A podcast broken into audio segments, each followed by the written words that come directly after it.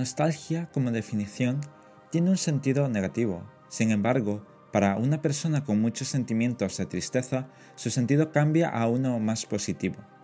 Una definición donde cabe recordar que hay distintos niveles de nostalgia.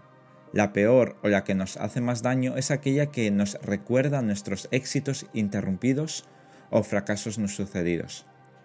Como un vicio, he caído con mucha facilidad en el bucle casi infinito de aquella pregunta retórica que no tiene una respuesta.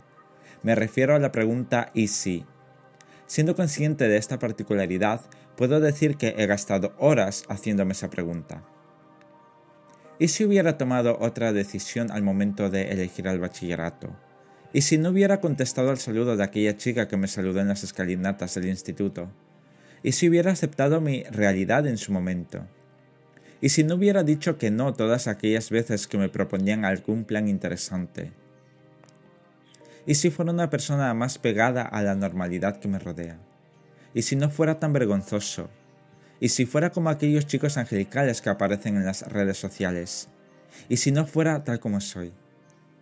Salir de ese bucle es complicado, máxime cuando tienes una personalidad introvertida y retrospectiva, que vive más en el pasado, poco en el presente y casi nada en el futuro. Pero también hay otro lado de la nostalgia que me gusta, y es aquella en la que recuerdo algún hecho puntual y me vienen imágenes, canciones, aromas y sensaciones de algo que podría pasar desapercibido. Sonrío sin darme cuenta y me inunda una felicidad casi infantil. Algunas veces incluso lloro, pero no me embarga la tristeza. Es algo raro y especial. No me siento frustrado ni agobiado. Me siento bien, contento conmigo mismo. Quizás no recuerde cosas más relevantes, pero sí aquellas que me han impactado. Así, recuerdo que, aunque no lo pasé muy bien en el bachillerato que elegí, aprendí mucho a pesar de mis compañeros gregarios. Recuerdo el saludo de aquella chica y yo girar y sonreír. Fue el primer saludo sincero que recibí en esa etapa.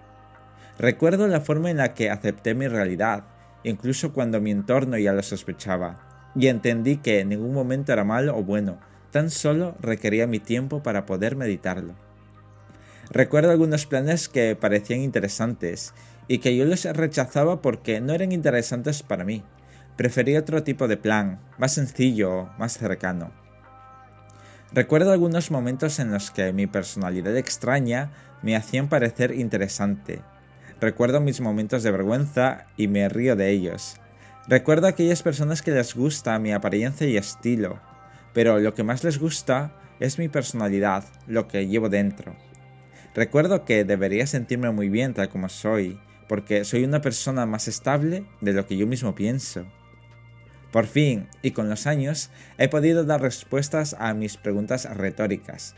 Ya no me abordan para hacer daño. He podido comprender lo que mi personalidad nostálgica quería enseñarme.